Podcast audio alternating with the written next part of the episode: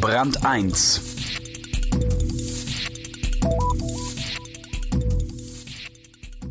Noch ein Blick ins Ausland. Eine globale Fehlerbetrachtung sozusagen. In den USA zum Beispiel ist man nicht pingelig. Man nimmt Missgeschicke hin, wenn der Verursacher umgehend gesteht und Besserung gelobt. Falls nein, kann es wegen einer in der Reinigung ruinierten Hose schon mal zu einem Prozess um 54 Millionen Dollar Schadenersatz kommen. Näheres von Stefan Heuer aus San Francisco. Als die Discount-Fluggesellschaft JetBlue Mitte Februar dieses Jahres von einem Eissturm überrascht wurde und innerhalb von fünf Tagen rund tausend Flüge von und nach New York stornieren musste, kochte die Volksseele. Gewiss, andere Gesellschaften knicken vor dem Wetter regelmäßig ein und lassen ihre Passagiere bis zu zehn Stunden neben dem Rollfeld sitzen. Doch von JetBlue hatten die Reisenden mehr erwartet. 1999 als etwas andere Airline gegründet, verkaufte sich das Unternehmen nicht als herzloser Transporteur, sondern als fairer Partner der Passagiere, mit freundlichem Personal, geräumigen Ledersitzen, kostenlosem Fernsehen an Bord und anderen Bonbons.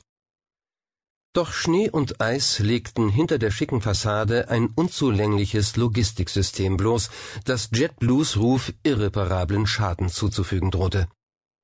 Der Blamage hätte das übliche Ritual folgen können, eine Prise Zerknirschung gemischt mit mehreren Portionen leerer Versprechungen und etwas Gleichgültigkeit. Denn fliegen müssen wir doch alle. Aber weit gefehlt.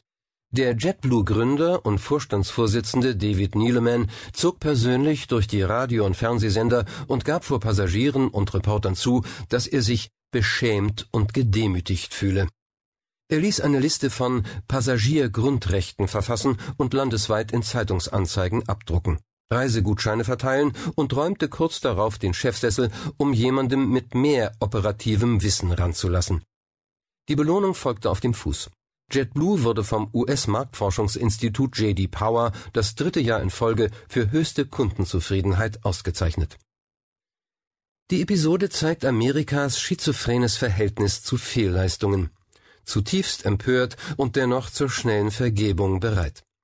Fauxpas passieren im Land der unbegrenzten Unmöglichkeiten allenthalben, denn das Gemisch der Kulturen ist reichlich brisant. Jeder muss sich an die Grenzen der politischen Korrektheit halten, die sich allerdings beständig verschieben. Wer die unausgesprochenen Linien überschreitet, die Sitte, Anstand und gutes Geschäftsgebaren vorgeben, sollte sich möglichst bald als reuiger Sünder präsentieren. Die Öffentlichkeit erwartet das Spektakel des Eingeständnisses, wie der stärkere Hund das Darbieten der Kehle.